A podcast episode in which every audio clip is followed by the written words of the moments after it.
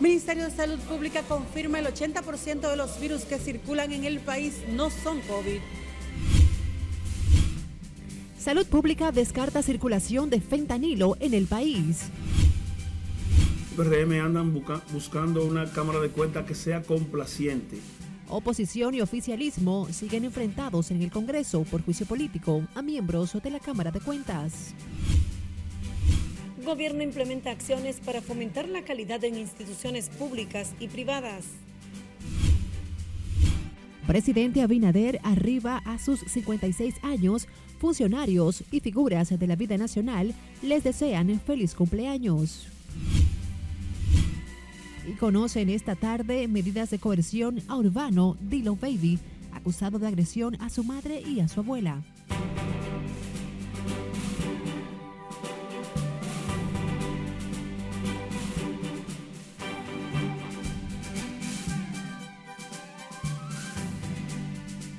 Tal? Muy buenas tardes. Miércoles 12 de julio. Gracias por acompañarnos. Iniciamos la primera emisión de Noticias RNN. Graciela Acevedo les acompaña. Iniciamos de inmediato esta emisión con el Ministerio de Salud Pública.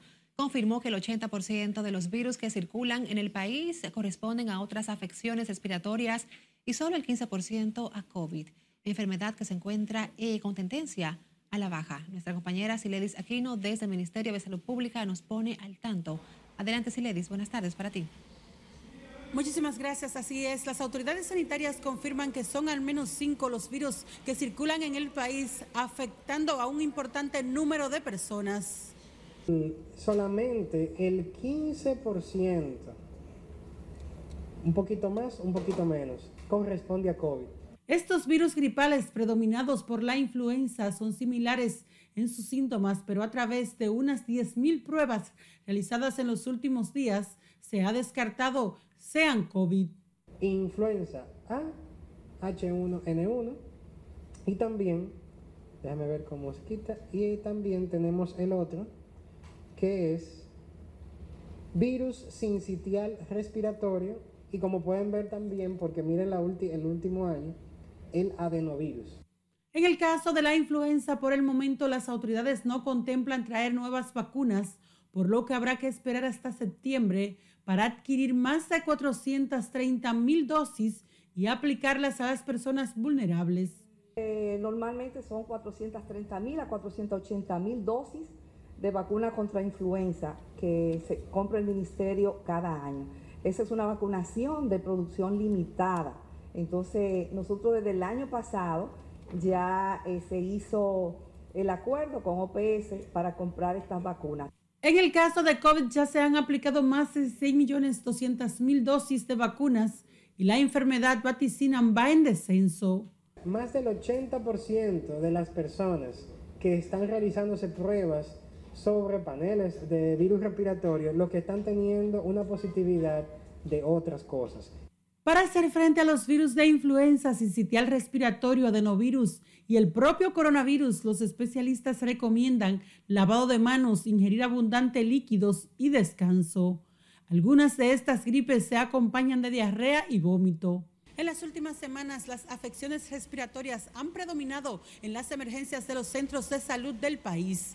Por el momento son los detalles que les tengo. Ahora retorno con ustedes al set noticias. Agradecemos estos datos y Ledis Aquino desde el Ministerio de Salud Pública.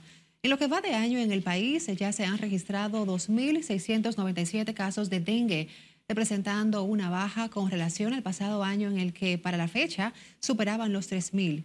En la última semana epidemiológica, los afectados por dengue en República Dominicana eran 182 personas, predominando en incidencia el Gran Santo Domingo, Montecristi y Puerto Plata. El acumulado de dengue al día de hoy de casos sospechosos de dengue son 2.697 casos sospechosos. Eh, lo comparamos con el año anterior y en el año anterior teníamos 3.253 casos. O sea que tenemos una baja considerable. El dengue es una enfermedad transmitida por el mosquito Aedes aegypti que se encuentra, encuentra caldo de cultivo en las lluvias combinada con las altas temperaturas, por lo que se recomienda a quienes almacenan agua clorarla y taparla herméticamente. La Dirección de Salud Mental del Ministerio de Salud Pública descartó que en el país circule la droga fentanilo y dejó claro que hasta el momento no se ha detectado ningún caso. El doctor Alejandro Uribe explicó que en el país no tienen los equipos para hacer la prueba, pero procedieron a evaluar a quienes llegan a las emergencias y por análisis se descarten han dado positivo a otras sustancias y no a fentanilo. Y por sintomatología típica, ningún caso de fentanilo es porque no lo hay, o por lo menos nosotros no, puedo no podemos decir si esas tres instituciones dicen que no lo han detectado. Y repito, eso es una información actualizada hasta hace como una hora más o menos, donde yo me comuniqué con todos los con todos los responsables de, con los responsables de esas tres instituciones. Ahora bien, ¿quiere decir eso que no vale la pena? ¿Quiere decir eso que nos estamos alarmando eh, eh, de balde? No, este reperpero, perdonando la expresión, es necesario que se produzca, porque es un enemigo que está por ahí haciendo muchísima bulla, y ese ruido que hace, el terror que imprime, la, la, fílmica y todo, y todo eso, todo lo que vemos todos los días por la televisión, etcétera, eso nos sirve para estar alerta. Pese a que en el país no hay fentanilo, las autoridades han incrementado los controles para evitar el ingreso de la peligrosa droga. Representantes del Sindicato Nacional de Trabajadores de Enfermería se apostaron frente a la Dirección de Servicios de Atención a Emergencias Extrahospitalaria en demanda de la reposición de más de 15 empleados que fueron cancelados sin causas justificadas. Aracelis de Salas Alcántara, vocera del grupo, recordó la necesidad de mantener en las áreas de salud un personal capacitado, especialmente en el 911, que son quienes dan las primeras atenciones. Es importante vernos con el inconveniente, porque la mayoría de las desvinculaciones dicen que están cancelados por el artículo 94 de la ley de función pública. Pero ok, dice que porque tú cometiste una falta, pero no te explica qué falta tú cometiste. Entonces, eh, no importa el tiempo en servicio que tenga la persona, si no importa la entrega que haya tenido, simplemente usted está cancelado, desvinculado por el artículo 94 y váyase para su casa, espere eh, parte de las prestaciones que le, que le entregan a, los desvinculados. El Sindicato de Trabajadores de Enfermería acudió a las instalaciones de la Dirección de Servicios de Atención a Emergencias Extrahospitalaria para pedir a las autoridades que atiendan su reclamo y dejaron claro que no encubrirán a ninguna persona que sea desvinculada por faltas graves. Cambiamos de tema. Partidos de oposición y el gobierno se enfrentaron hoy en el Congreso Nacional por las investigaciones y el juicio político solicitado a los titulares de la Cámara de Cuentas. Nelson Mateo tiene la historia. Este bloque de diputados del PRM respalda irrestrictamente la Cámara de Diputados ya está apoderada del expediente acusatorio de 192 páginas en la que se pide la destitución de todos los jueces de Cámara de Cuentas. Hoy, los partidos mayoritarios movilizaron a sus bloques en la Cámara Baja, iniciando por el PRM que en una rueda de prensa anunció su apoyo al juicio político. La comisión ha recomendado, mediante informe favorable al Pleno de la Cámara, solicitar o recomendar al Senado de la República la realización de un juicio político a los cinco integrantes de la Cámara de Cuentas a partir de las conclusiones a las que se han arribado consecuencia del proceso de investigación exhaustiva que llevó a cabo esta comisión especial que incluyó la investigación o el interrogatorio, la entrevista a cada uno de los cinco miembros. Es que la oposición en sendas ruedas de prensa simultáneas insistieron en que no hay razones legales para que los integrantes del órgano fiscalizador sean llevados a la guillotina ante el Senado. El PRM andan buscando una Cámara de Cuentas que sea complaciente. Ya en el pasado utilizaron el Ministerio Público para atropellar a un órgano extrapoder como la Cámara de Cuentas donde fue allanada.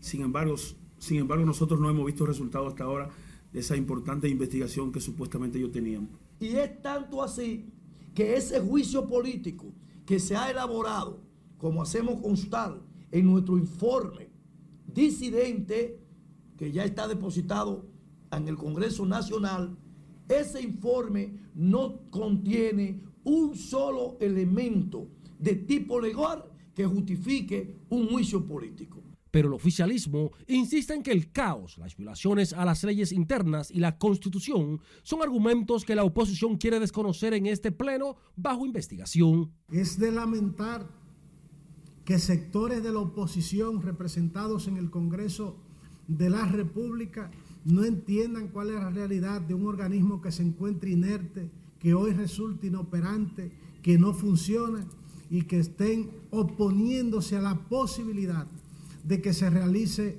un juicio político ese organismo colocando los intereses particulares de sus organizaciones por encima del interés nacional. Para lograr un juicio político, el oficialismo necesitaría 27 votos que según la oposición no hay forma de conseguirlos al menos que no sea mediante prácticas balsana.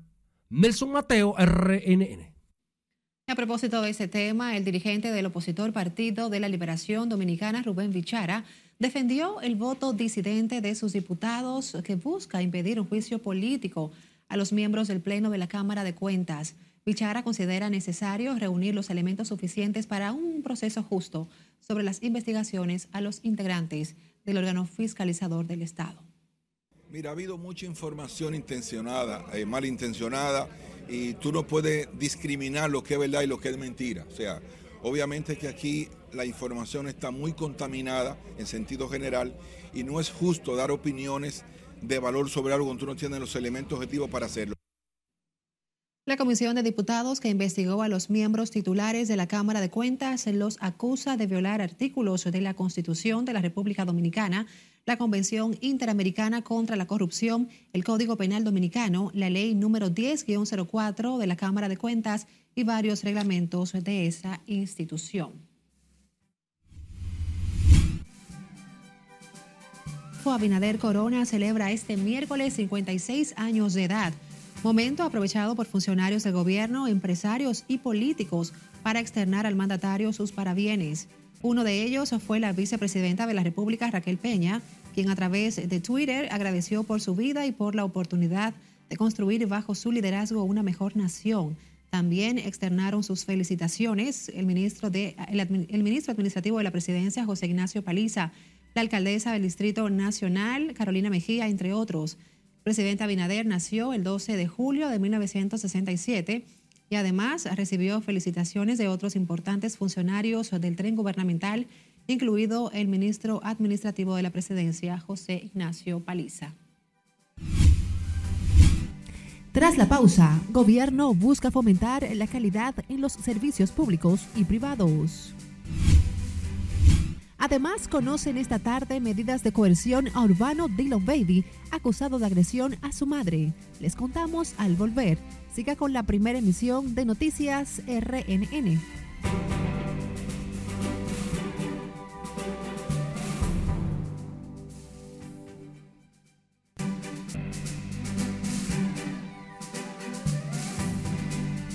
De conocer las informaciones más relevantes en el ámbito internacional con Margaret Ramírez. El Consejo de Derechos Humanos de las Naciones Unidas aprobó una resolución que condena y rechaza la profanación del Corán en actos públicos por considerar que incita a la discriminación, la hostilidad y la violencia.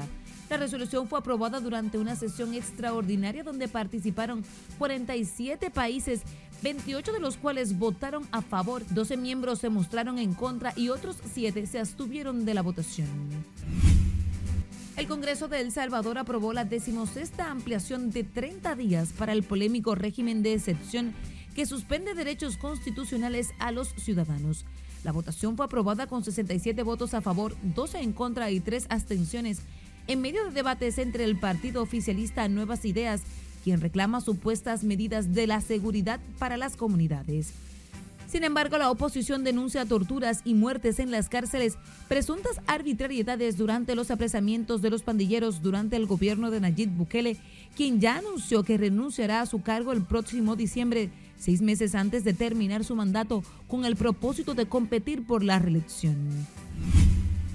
Tres agentes policiales murieron durante un ataque de miembros de organizaciones del crimen organizado en el estado de Jalisco, en México. Además de las víctimas mortales, otras 10 personas resultaron heridas durante el atentado cometido con un coche bomba en un hecho que se le atribuye a presuntos miembros del cárter Jalisco Nueva Generación, según el gobernador de la localidad, Enrique Alfaro.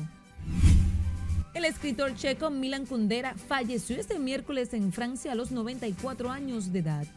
El prosista, dramaturgo y poeta que desde los años 1980 escribía en idioma francés, alcanzó la fama mundial en la segunda mitad del siglo XX, con obras como La insoportable levedad del ser, La broma y El festín de la insignificancia. La Casa Blanca discute la posibilidad de incluir en sus próximos paquetes de ayuda militar a Kiev misiles tácticos de largo alcance Washington ha manifestado que no tiene intención de enviar a Ucrania misiles de largo alcance. Sin embargo, el tema acaparó la atención luego de que Francia decidiera secundar a Reino Unido en el envío de misiles de crucero largo en apoyo a Ucrania durante el conflicto armado que mantiene con Rusia. Y un niño recién nacido que en sus primeros momentos de vida fue capaz de gritar mamá acapara la atención y gana popularidad en las redes sociales.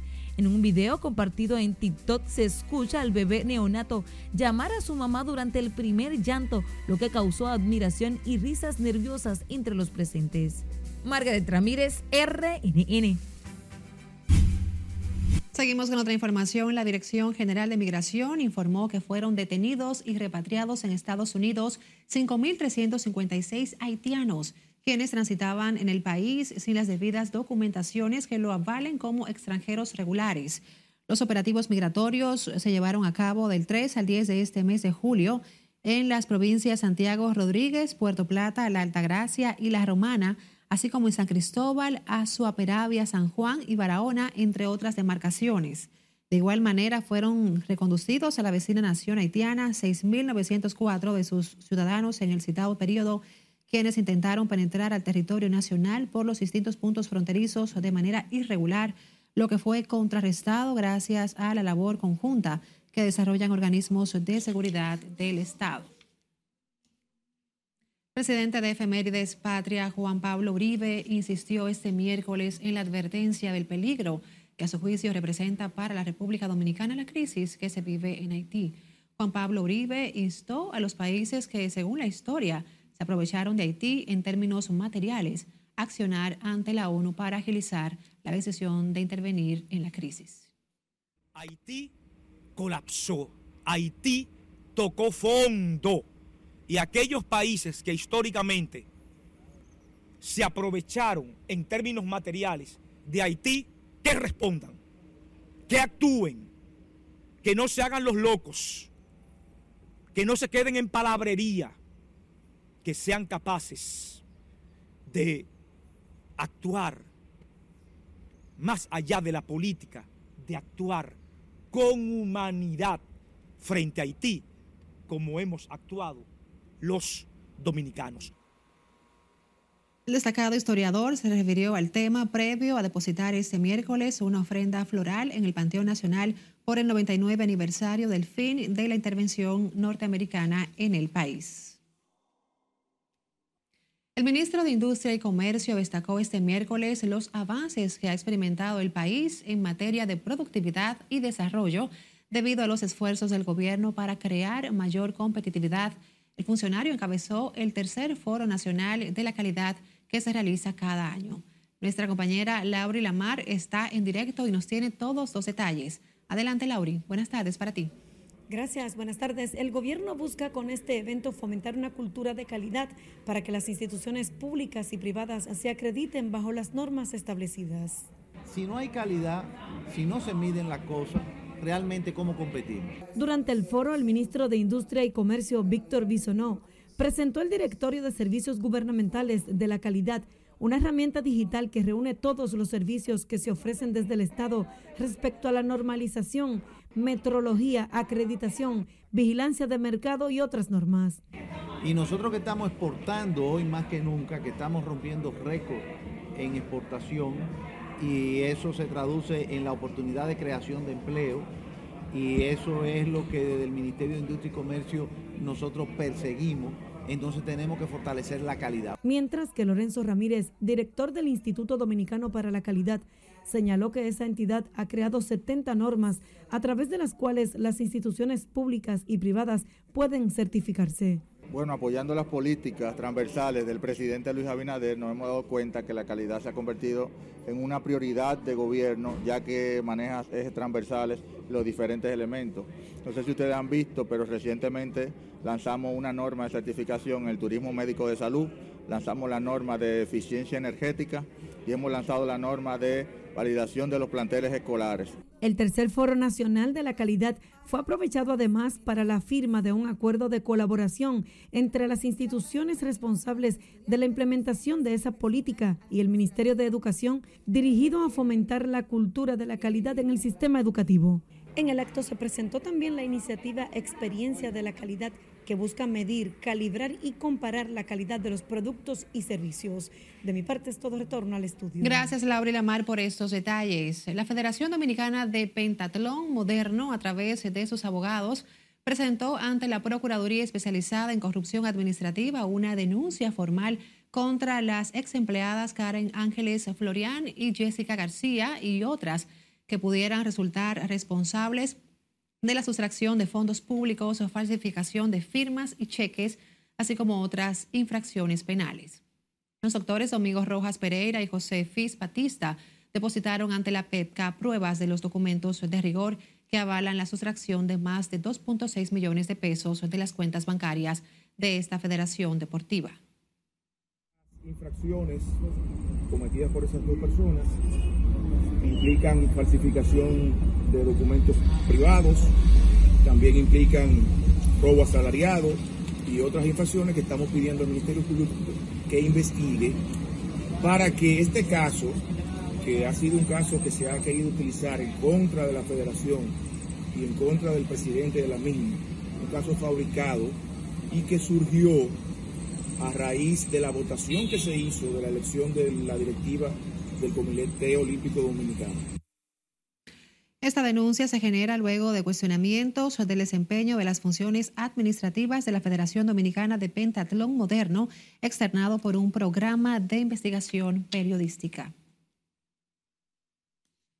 Un juez de la Oficina de Atención de Santo Domingo Oeste conocerá hoy la solicitud de medidas de coerción al exponente urbano Steven Dilonese Rata, mejor conocido como Dillon Baby acusado de agredir a su madre y a su abuela. El Ministerio Público pidió la imposición de prisión preventiva a Dylan Baby, quien fue arrestado la noche del lunes. Me dieron una orden de alejamiento, solamente eso. Me dijeron, tiene que volver en siete días. Pero como mi hijo se portó bien, nunca volvió a hacer más nada. Ni, volvió ni nada, no volvió nunca más. Yo no volví a la fiscalía. Yo quiero que le des el porque lo que la hija me dijo es así nunca me puso la mano. Hay un video por ahí que salió una señora, pero muy diferente a mí. Entonces, todo el mundo piensa que esos golpes fueron míos, pero a mí él nunca me puso un solo dedo, ni a ella tampoco. El órgano acusador indicó que al cantante le sigue un proceso que luego de que su madre Carolina Serrata García se querellara en su contra por presentarse en su vivienda acompañado por dos mujeres para agredirla a ella y a su abuela. La Oficina Judicial de Servicios de Atención Permanente de Santiago impuso tres meses de prisión preventiva como medida de coerción a un hombre que apuñaló y causó la muerte a su pareja del mismo sexo. El acusado es Steven Jiménez, también conocido como La Bella. Enfrenta cargos por el asesinato de José Luis Pichardo, alias El Compa, quien recibió 20 puñaladas. Familiares de la víctima relataron que la relación entre su pariente y el agresor había estado plagada de conflictos. Steven Jiménez fue trasladado al Centro de Corrección y Rehabilitación Rafael Hombres de Santiago para cumplir la medida impuesta. Vamos a Santiago, donde los distribuidores de vehículos, sector que resultó severamente afectado por la pandemia, aseguran que han alcanzado, eh, han alcanzado a sentir la recuperación con mayor empuje luego del incentivo económico del gobierno a través del encaje legal. Junior Marte nos cuenta más. La crisis generalizada que dejó la pandemia del COVID-19 también afectó a los vendedores y distribuidores de vehículos en Santiago, que aseguran se vieron al punto de llegar a la quiebra, un panorama que afirman ha cambiado radicalmente con la estabilización de la economía. En este ya 2023 se ha recuperado más de un 80% de lo perdido, es decir que, que yo creo que, que, nosotros si seguimos como vamos, eh, ya en el 2024 entraremos con otras perspectivas. Esperan un mayor empuje del gobierno en busca de que la recuperación de ese sector sea total. Ya nosotros nos acogemos a lo que son normas que tienen que ver con la ley de lavado de activos, que Anadive es muy exigente con sus dealers, no 7, 10, pero es una lucha que viene del año 2000. Tenemos 23 años en eso, no hemos podido conseguir más que lo que te dije hace en el gobierno pasado, que conseguimos que la aprobaran las dos cámaras, pero en ese momento el presidente de turno lo mandó a comisión y realmente no, no pudimos lograr el objetivo, que es que nos den por lo menos 10 años de fabricación. Ese sería, ese sería el sueño de esta asociación y del sector vehículo y sobre todo de las personas que tienen pocos recursos que para poderse montar un vehículo no tienen lo suficiente. Con el objetivo de continuar motivando la movilización del sector, los dueños de agencias anunciaron la Feria de Vehículos por el Día de los Padres y que se realizará en el Gran Teatro del Cibao. Será un gran derroche de tecnología, de, de novedades, los mejores vehículos nuevos, los mejores vehículos usados que tendremos con las mejores tasas de interés nunca vistas por estos últimos años. La feria se llevará a cabo desde el miércoles 26 de julio al domingo 31, donde se exhibirán más de 2.000 vehículos con el apoyo de cinco instituciones bancarias. En Santiago, Junior Marte, RNN. La Dirección Nacional de Control de Drogas alcanzó el primer lugar en el ranking de monitoreo de 186 instituciones del Estado realizado por el Sistema de Monitoreo de la Administración Pública conforme al cumplimiento de los indicadores establecidos por dicho sistema de monitoreo que mide los niveles de desarrollo de la gestión pública. Hemos obtenido una puntuación de 94.56%, explicó la DNCD. Agrega que este logro ha sido el resultado de un trabajo en equipo integrado comprometidos con la mejora continua de los procesos y normativas dispuestas en la administración pública. Volvemos a pausar, pero antes queremos invitarles a que busquen nuestro usuario, arroba noticias RNN y nos siga. Igual puede enviarnos sus denuncias a través de nuestro WhatsApp 849-268-5705.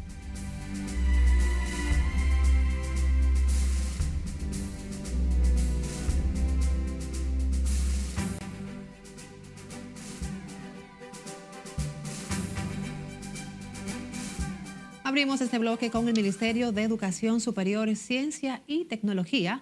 Entregó becas internacionales a 380 alumnos seleccionados durante la convocatoria a becas internacionales 2022 que cursarán programas de posgrado en 26 instituciones de educación superior ubicadas en España, Suiza, Reino Unido, México, Alemania, Inglaterra y Brasil. El ministro Franklin García Fermín resaltó la necesidad de motivar a los estudiantes de las localidades más desposeídas del país a participar en los programas con el principal objetivo de impactar positivamente en sus comunidades. No hay otra manera de que la República Dominicana pueda salir hacia adelante si no es a través del el conocimiento. Y ustedes van fuera a prepararse al más alto nivel para poder contribuir, como ya lo he dicho, al progreso, al bienestar y al desarrollo con inclusión social de la República Dominicana. Los beneficiarios cursarán más de ocho programas de maestrías en las áreas de neuroimágenes, estadísticas computacional y ciencia de datos, logística y cadena de suministros, diseño digital y ciencia de datos, así como innovación y desarrollo de alimentos de calidad, ciencias biomédicas, negocios internacionales y emprendimiento, energías renovables y mercado energético. Hablemos sobre las condiciones del tiempo y es que la Oficina Nacional de Meteorología informó que este miércoles una onda tropical y una vaguada causarán nublados con aguaceros moderados a fuertes, tronadas y ráfagas de viento en provincias del noreste, este y sureste del país. Las lluvias se concentrarán principalmente en las provincias La Altagracia, San Pedro de Macorís, La Romana, El Ceibo, el Gran Santo Domingo, Mayor, Monteplata, San Cristóbal, Sánchez Ramírez, La Vega y Monseñor Noel. Mañana desde la madrugada estará incidiendo la humedad dejada por la onda junto con la vaguada y por tal razón volverán estos aguaceros hacia las zonas antes mencionadas. En cuanto a las temperaturas, a pesar de esto, seguirán bastante calurosas por la época del año, por tal razón la UNAMED mantiene la recomendación de ingerir suficientes líquidos, vestir con ropa de colores claros y no exponerse directamente a los rayos solares. Para mañana jueves se espera que la onda tropical y la vaguada continúen generando nublados con aguaceros moderados a fuertes, tronadas y ráfagas de viento.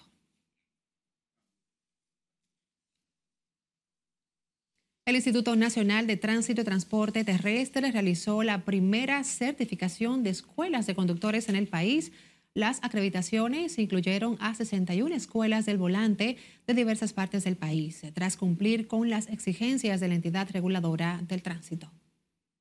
El gobierno dominicano está haciendo más que todos los esfuerzos, está demostrando en ejecución con la implementación y todas las correcciones de la autopista Duarte que se está haciendo en este momento, que dentro del proceso ha traído situaciones muy lamentables que la podemos observar, pero la autopista Duarte está prevista para ser terminada este año y donde vamos a tener todas las correcciones en este tema. Recordamos que desde que la autopista Duarte se construyó, nunca había sido intervenida. Hugo Veras, director del Intran, agregó que entre los requisitos para recibir dichas acreditaciones, las escuelas deberán tener la certificación de tesorería de la seguridad social. Y así nos despedimos por esta tarde en la presente emisión de Noticias RNN. Graciela Acevedo junto al equipo les desea feliz resto de la tarde.